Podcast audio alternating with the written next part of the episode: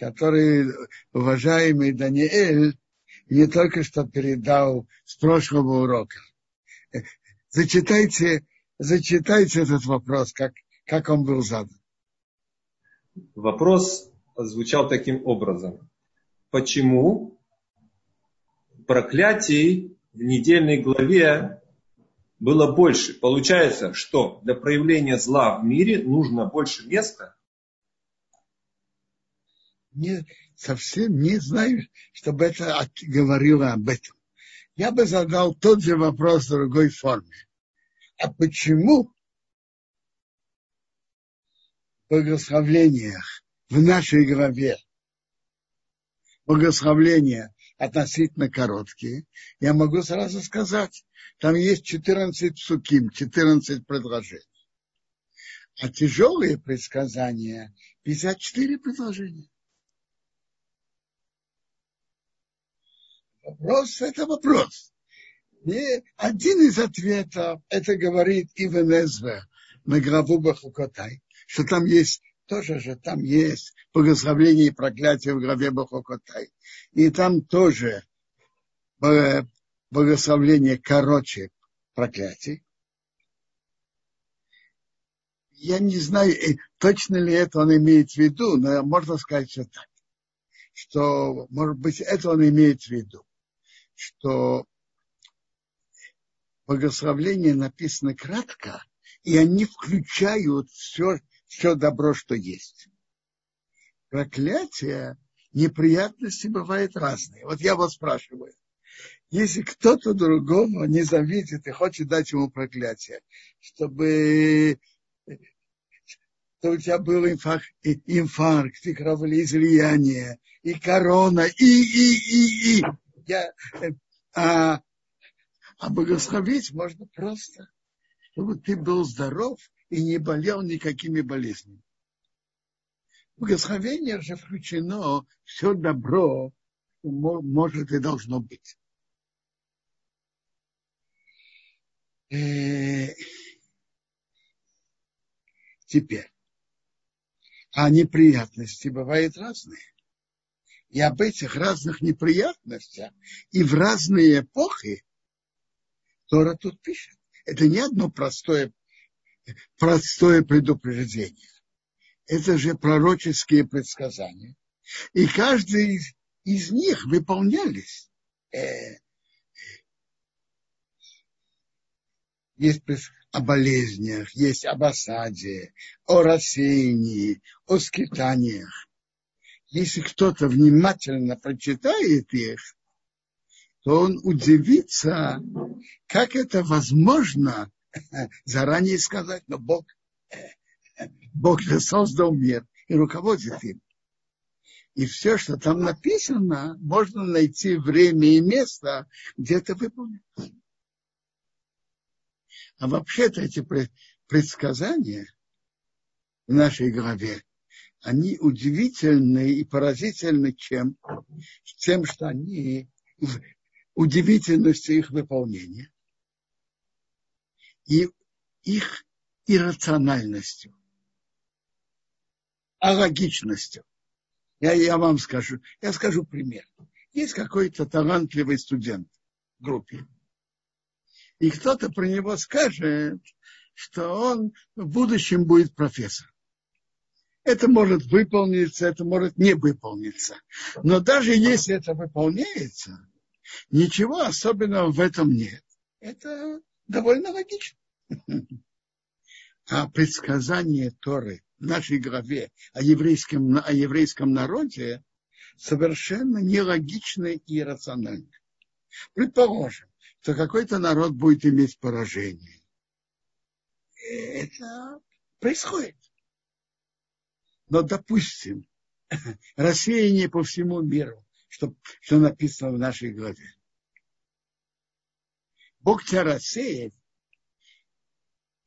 по всему миру от края земли и до края земли.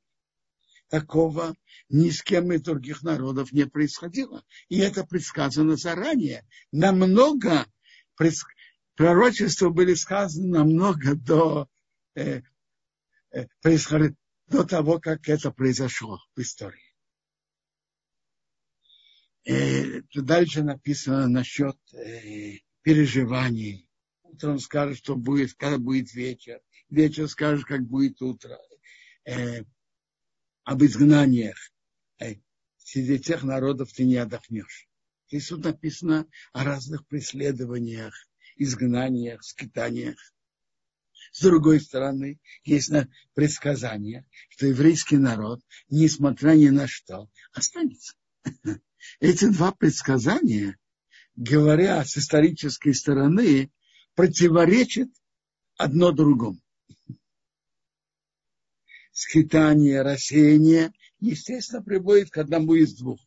Или прекращение существования этого народа, либо к ассимиляции с окружающим народ, окружающими народами. Но чтобы выполнились эти предсказания и скитания, и преследования, и изгнания, и вместе с этим, чтобы народ остался, исторически они противоречат одно другому. Но Бог, который руководит миром, он знает, что будет. Э, я бы хотел теперь, э, это удивительное, удивительно.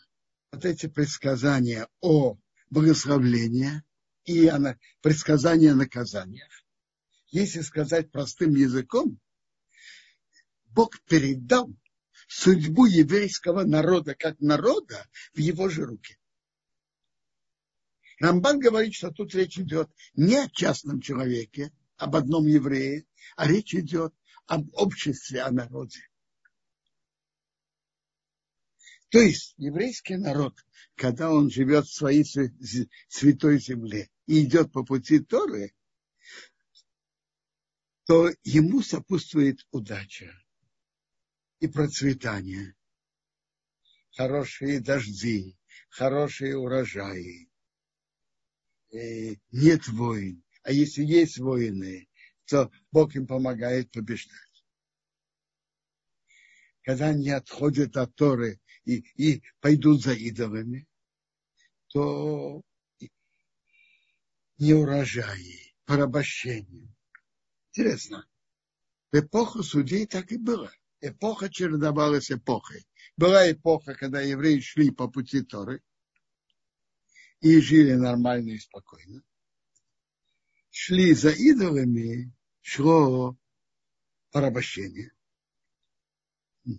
Они мы, э, возвращались к Богу, просили, чтобы Он их э, вытащил из-под из под иго. Бог посылал судью. И так они шли с ней, э, судья их вел по, по этому пути Тора. Как? Так чередовались эпохи во время судей. Я бы хотел э, вернуться к началу нашей главы. В начале нашей главы говорится о э, благословлениях и проклятиях, которые еврейский народ принял на себя под руководством Ешуа Бинун возле города Шхем у гор Гризим и Ивал. Я уже, я, я уже говорил о том, что эти горы, они интересные и особые чем. Я был там дважды, и есть удивительный контраст между этими горами, которые одна напротив другой. И они возле, как я там был, я ехал как-то на могилу Йосифа Цадик, который у Шхема. И там я видел эти горы, находясь возле могилы Йосифа Цадик бросается в глаза контраст между ними. Гора Грязин, цветущая гора, покрыта травой, деревьями, а гора Ивал, голая лысая скала. как евреи там должны были принять на себя благословление и проклятие. Поворачивать шесть колен поднялись на гору Грязин, шесть на гору Ивал, левиты в середине. И обращались к горе Грязим, поворачивались к горе Грязим, и левиты читали, благословен кто не будет делать то-то, то-то, какого-то действия, все отвечают Амин, поворачиваясь к горе Ивал, проклят тот, кто будет делать это, то-то, то-то, и все говорили Амин. И какие действия? Там есть 11 частных действий, и какие эти 11, 11 частных действий, одно общее. Сейчас разберем, прежде всего, какие эти 11 частных. Если мы их внимательно прочитаем, то мы увидим, что эти 11 частных действий – это те такие вид действия, которые человек делает тайно. Никто не видит, никто не знает. Только Бог и Он. Поэтому говорили на это благословление и проклятие. Например, первый из них, кто делает идол тайно.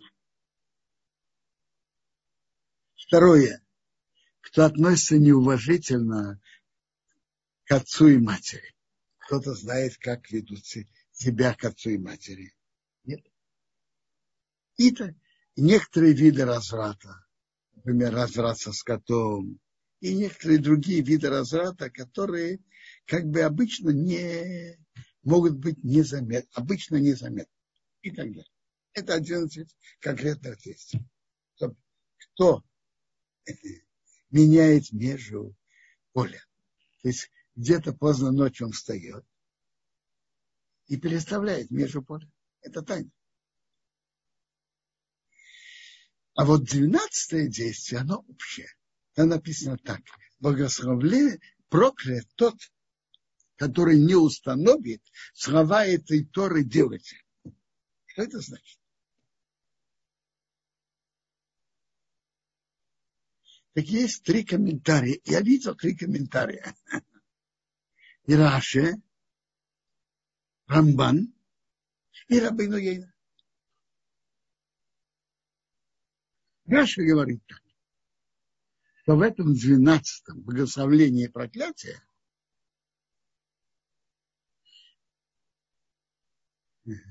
это в, в, в этом двенадцатом благословении проклятия, как я уже говорил, поворачивались горе Грязим, говорили благословление, все говорили Амей. Благословен кто-то будет делать, и поворачивались к горе Ивал, говорили, проклят будет это нарушать. Это очень символически. Видя перед собой гору Грязим, замечательно цветущую, и вместе с благословлением, поворачиваясь, поворачиваясь на слова о благословлении, и потом поворачиваясь к горе Ивау, говоря слова о проклятии, и видели перед собой голую скалу. Очень символично. Теперь, и последняя паража значит так. Двенадцатое, благословлен, кто установит слова этой Торы. То есть благословлен, то, э, что тут это идет на выполнение любой заповеди Торы. Так есть то, что Бог посылает э, за выполнение заповеди, а тут то поколение, которое под руководством Ешуа Бинун перешло Иордан и стояли у, у этих гор Гризим и Ивал, так они дают на это благословление. И противоположную сторону тому, кто нарушает какой-то из заповедей Торы, так они сказали Аруб, проклят, кто нарушит. Это раз. То есть они тут приняли на себя еще раз всю Тору возле этих гор. Это Раши. Рамбан объясняет это по-другому. Рамбан говорит так, что тут речь идет о другом. Есть действие каждого еврея, который выполняет заповедь или ее нарушает. А есть общественное руководство еврейского народа. Или какой-то группы. К кому обращаются эти слова? К тому, у кого есть возможность вести общество по Торе, и он это делает, так у него есть благословление, это что он устанавливает еврейский народ, и ведет еврейский народ по Торе.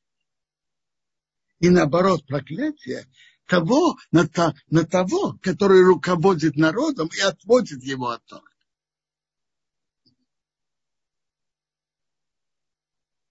Это в самом широком плане. Это те, кто были царями еврейского народа. Были цари, которые вели народ по Торе. Как царь Давид, царь Хискиев, Ешиев. А были, которые отводили народ, вели народ за идолами, как царь Яровам, царь Ахав, как известно в истории. То есть по Рамбану есть частные действия, а есть руководство обществом, всем еврейским народом или какой-то частью еврейского народа. То есть это речь идет, благословлен тот, который ведет еврейский народ потом. И наоборот, проклят тот, который отводит еврейский народ от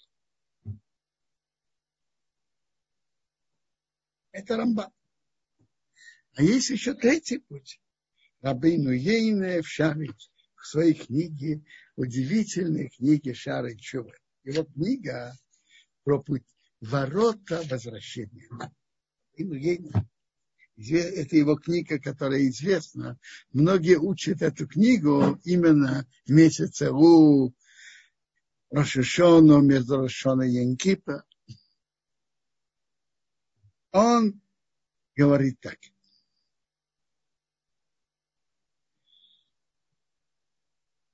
Что у человека бывает разное. Но есть у человека установки в жизни, по какому пути он установил себе идти. Рабейну Ейна говорит так. Этот человек должен себе сделать установку, что то, что Тора говорит, и то, что Тора обязывает, так это обязательно для меня. Обязательно. То есть речь не идет о конкретном исполнении.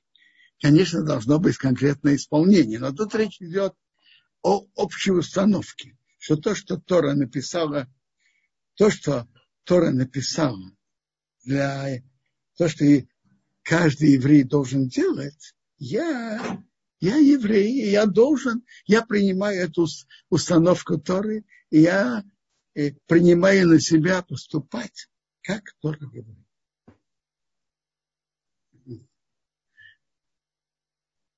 То есть это противоположность подходу. Э, смотрите, это для цад... особых цадыки. То, что это написано, это для особых цадыки, это то.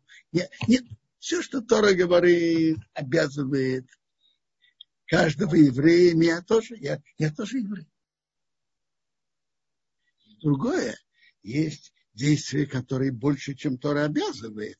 То, что называется медат хасидут больше лишними шурат один, больше, чем обязан. Это, это совсем другое. Это тот, кто хочет это делать, пусть делает.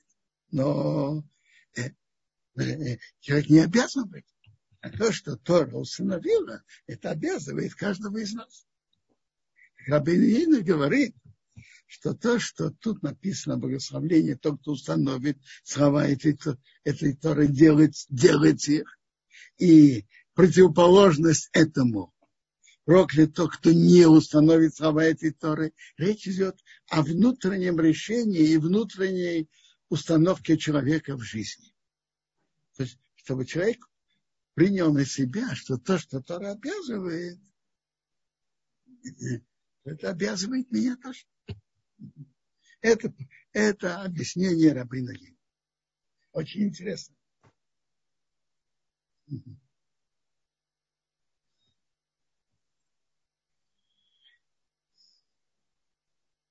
Мы сейчас находимся две недели перед Рошашана. Через две недели, э, точно через две недели будет накануне Рошашана. А вечером будет, э, будет Рошашана.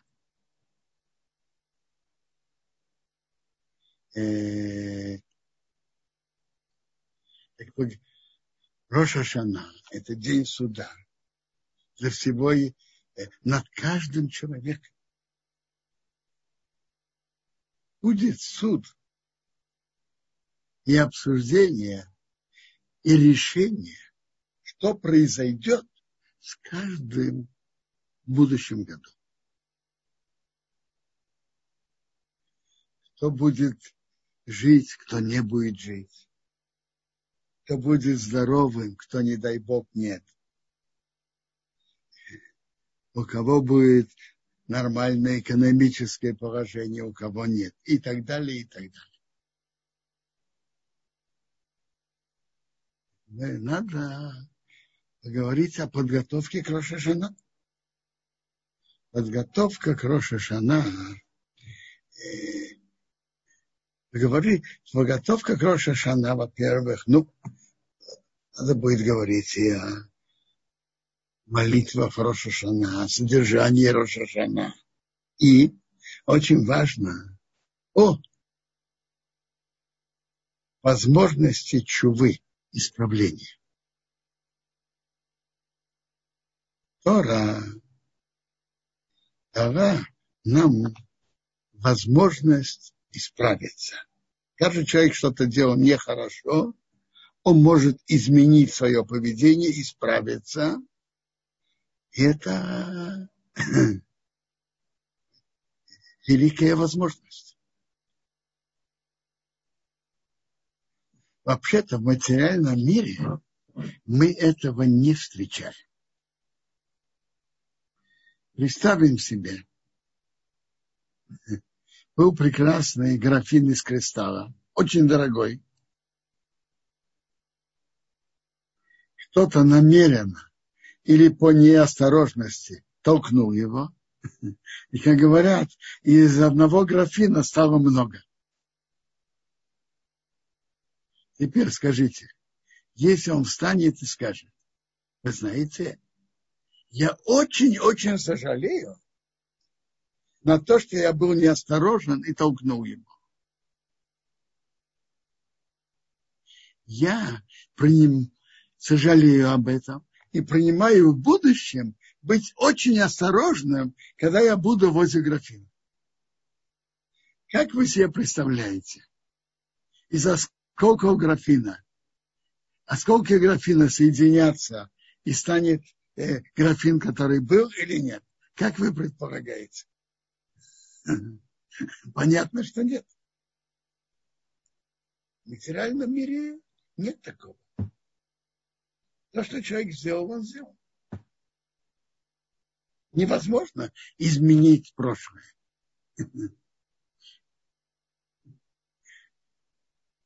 А в духовном плане, в отношениях человека перед Богом, есть возможность изменить и исправить.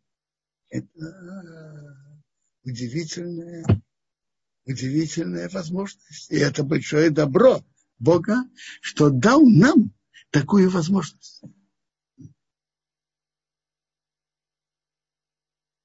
А что такое вообще-то чуба? Возвращение. Что это значит? Во-первых, к чему возвращение? Куда? Бог создал человека, чтобы он был близок к Богу. Любой, любой грех, любое нарушение – это отдаление человека от Бога. А любое чува, возвращение, исправление – это возвращение человека к близости с Богом.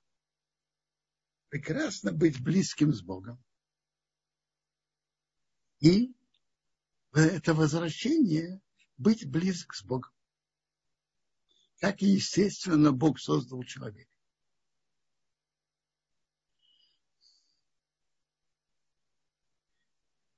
А как человек делает чува? В чем это, э, э, э, в чем она состоит?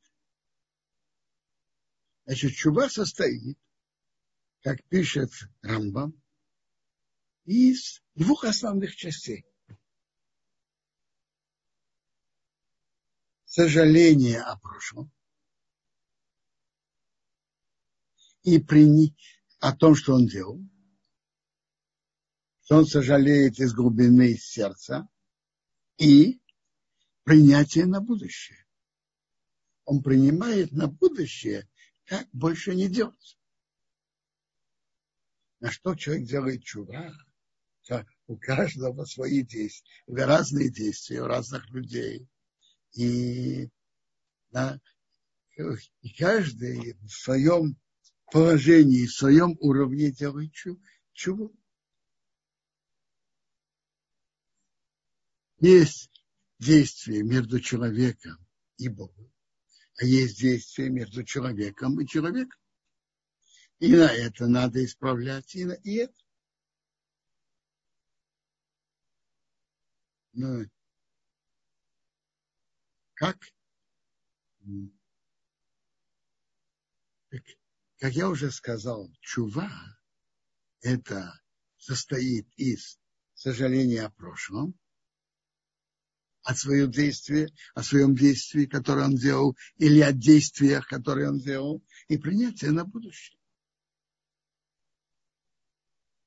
Э, они, то, что я сейчас... И Рамбам пишет, чтобы человек это сказал перед Богом. Я сожалею на то-то и то-то, что я делал. Он, он сказал своими устами. Я сожалею о том-то и том-то, что я делал. И принимаю на себя в будущем в дальнейшем так не поступать.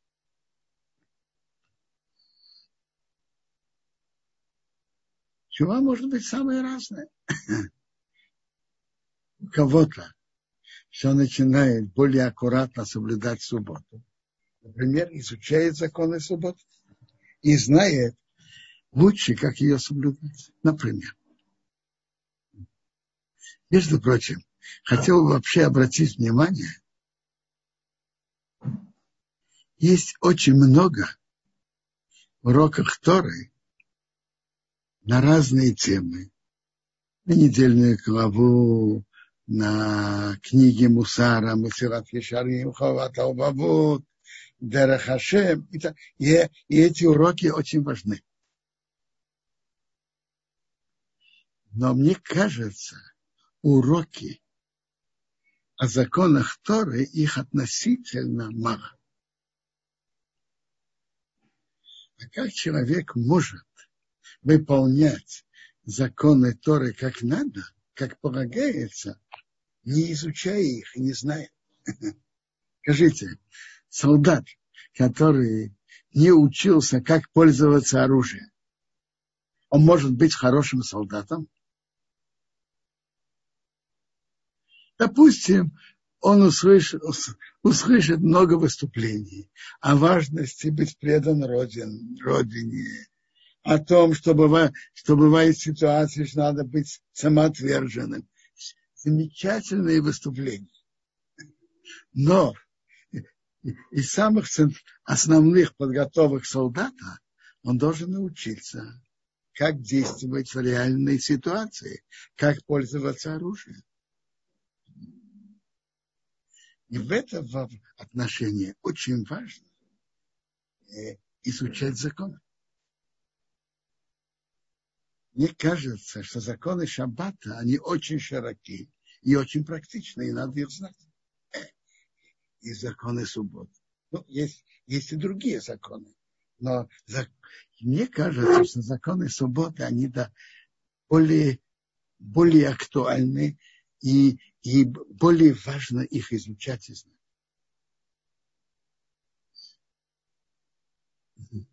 Мне кажется, что это из важных действий, которые многие могут э, начать делать.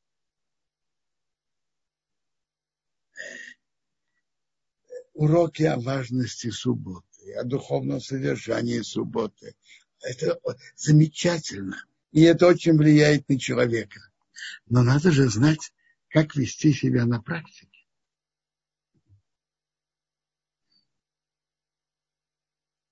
В первую очередь, в изучении законов субботы стоит, бы, стоит изучать, надо изучать законы работы субботы. Законы варки, что запрещено как, и из-за запрета варки в субботу. Как можно приготовить и сохранить и есть горячую пищу в субботу.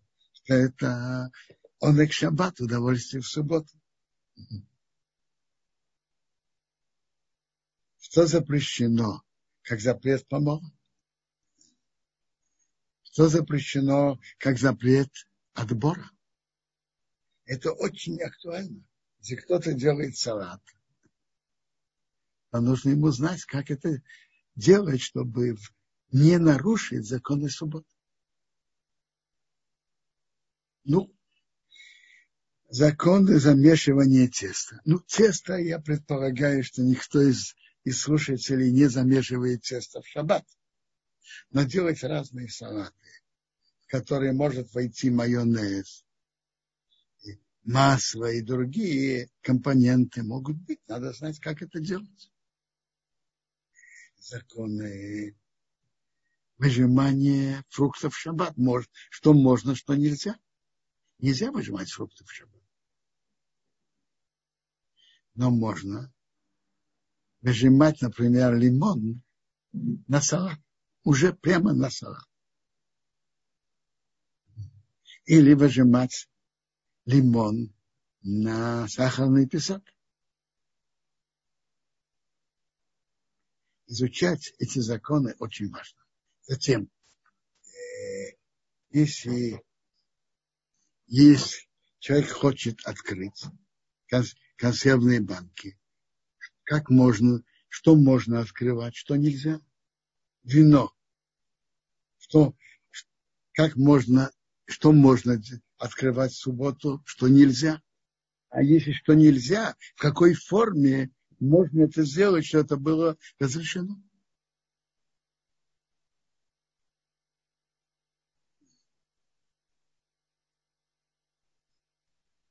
законы переноса в шаббат, что в, в том месте, где нет Ирува, в большинстве мест мира нет Ирува,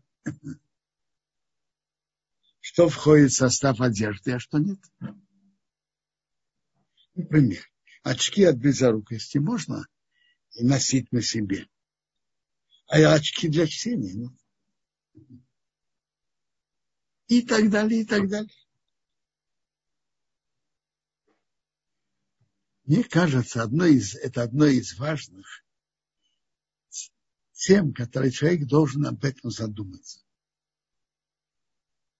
Приводится, что если человек не изучает законы субботы, то практически уверенно что-то что и от незнания нарушит. И это очень важно.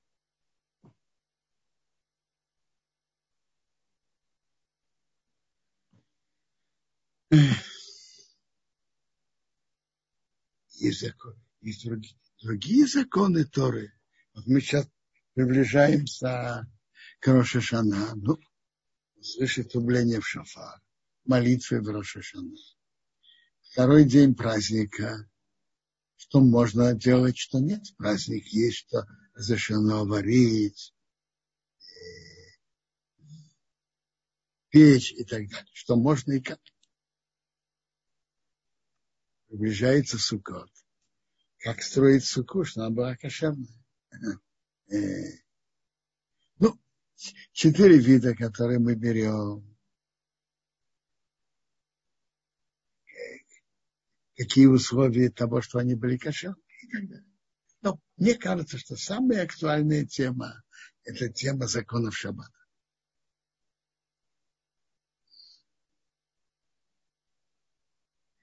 И важно это изучить. Изучить и знать на практике.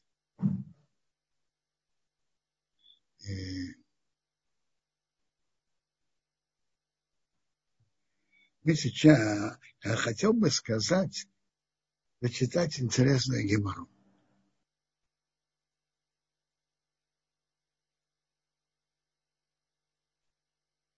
Гемора говорит нам,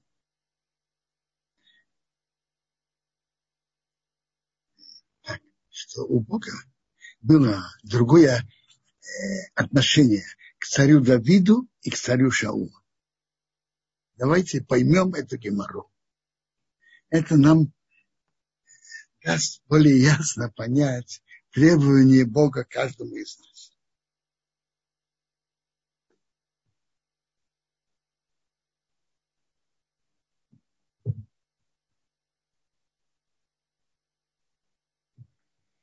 Гемора говорит так –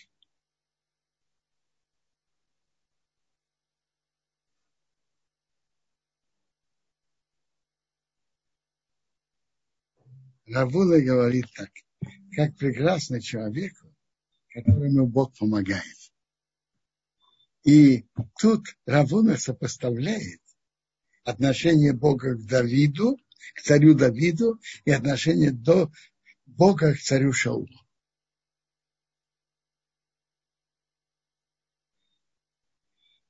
Царь Давид, у него было две ошибки. И все-таки и Бог его наказал, но все-таки он оставил его царем. Царь Шаул сделал одну ошибку, и его уже сняли с царства. Что это означает? У Бога есть разные отношения к людям. Бог взирает на лица. Конечно, нет. Что тут Гимара нам говорит? А? Вопрос. Почему к царю Давиду было такое э, отношение, а к царю Шаулу э, более легко Бог смотрел за его нарушение, не снял его с царства. Наказал, но не снял. А царю Шаулу сразу снял старцу за одно нарушение. Почему? Почему такое разное отношение? А? Есть интересный, интересное объяснение на это. Написано, я встретил это в двух местах. У Арахаима Кадош. И то же самое у Агро приводит от Агро из Вильны. Тот же ответ. Отношение было разное, было, знаете почему? Их натуры были разные. Царь Шаул был по натуре взвешен. А царь Давид был адмоникрасным, то есть он был кипящим. Я читаю, как пишет это Арахайм. Бог судит человека соответственно его натуре у кого есть такое кипение, даже он будет много стараться в служении Богу, у него может быть ошибка из-за его натуры. А тот человек, который, у которого натура взвешенная, он будет стараться намного меньше, и он может, и он может избежать ошибок. То есть Бог судит каждого человека соответственно его, его натуре и его силе. Соответственно его натуре. То есть Давид был кипящим, и кипящему человеку вот такой натурой ну, намного труд, труднее себя удержать от невзвешенных шагов. Шаул, противоположность этому, был уравновешенным, и с небольшим старанием он мог себя уравновесить и не делать ошибок. Поэтому отношение Бога к ошиб, к нарушениям Шаула было очень строгим, а к Давиду было, Бог его наказал, но не, снял страну. То есть Бог каждому из нас относится по его силам, по его натуре. Это большой принцип, который надо знать.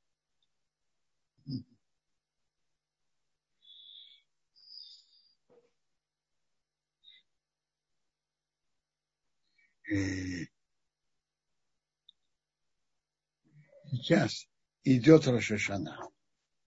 Рошашана, основа этого дня, что мы делаем в Рошашана? Интересно. В Рошашана мы вообще не, не говорим о, о грехах. Человек может об этом думать и думать, что и как исправить. Но мы об этом не говорим. Что мы делаем в Рошашана?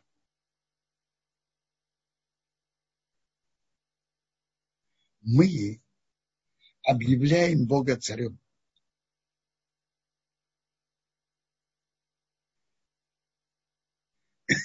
Если можно так выразиться, производим коронацию Бога. Значит, коронация Бога.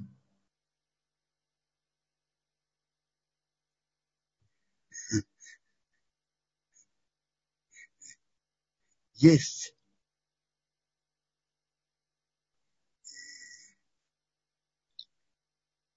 Тора нам рассказывает, что Йосеф видел сны про своих братьев. И он рассказал так своим братьям, как мы собираем вместе снопы в поле, и вдруг поворачиваются ваши снопы и кланяются моему снопу. Что братья ему ответили? Ты будешь над нами Мелахом, царем, или Машил тем Шоубон, будешь властвовать над нами. Нет, такого не будет. Пока, между прочим, они разгадали его, растолковали его сам. Ибн Эзра на месте объясняет так –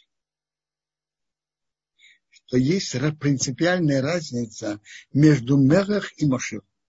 Мелах – это царь, кого жители страны приняли за руководителя, за руководителя. И а ему, они ему по своему желанию подчиняются. Это Мелах. Кому жители страны по своему желанию хотят, чтобы он ими руководил, и они ему подчиняется по своему желанию. Мошейл – это владыка, тиран, который властвует над э, народом против их желаний. Это Мошейл.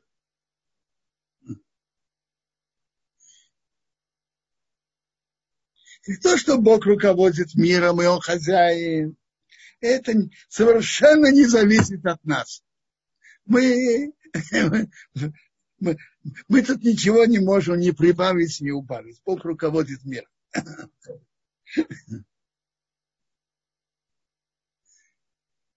И он делает то, что он хочет. И это так, так это разница между Белах и Мошел. Написано в нашей, э, э, на, написано и мы это даже упоминаем в молитве, Кирашем Хамрухо, у Мошил Багоим. У Бога есть Мруха, царство. У Мошила он властвует над народами. А дальше написано, Ашем Ремерах Алкоорец. А потом Бог будет Мерахом над всей землей. Что это означает? Означает, Бог Мерах. Э, жители, еврейский народ принимает Бога как царя. То есть они принимают, коронуют Бога и принимают его, чтобы он руководил миром и нам. Подчиняют, заранее принимают на себя подчиняться ему. Бог мертв. А другие народы не принимают его. Не принимают. Но реально он властвует, он делает то, что он хочет. Вот как сейчас. У Бога были свои расчеты послать корону. И...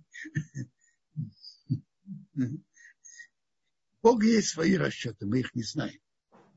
Но надо знать, что Бог властвует над миром. А что это называется Мошел, над всем миром. Кто хочет это признать, кто не хочет, кому это нравится, кому это не нравится. А что такое Мелах? Мелах значит мы принимаем Бога руководителем над нами и принимаем на себя подчиняться его приказам. Это то, что мы делаем в Рошана. Торжественно и с радостью объявляем, что Бог над нами царь.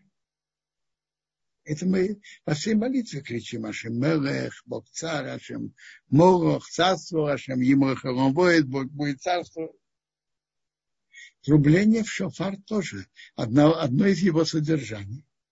Когда-то, когда короновали царя, трубили в рог. Это и содержание Рошашана. Мы объявляем Бога царем.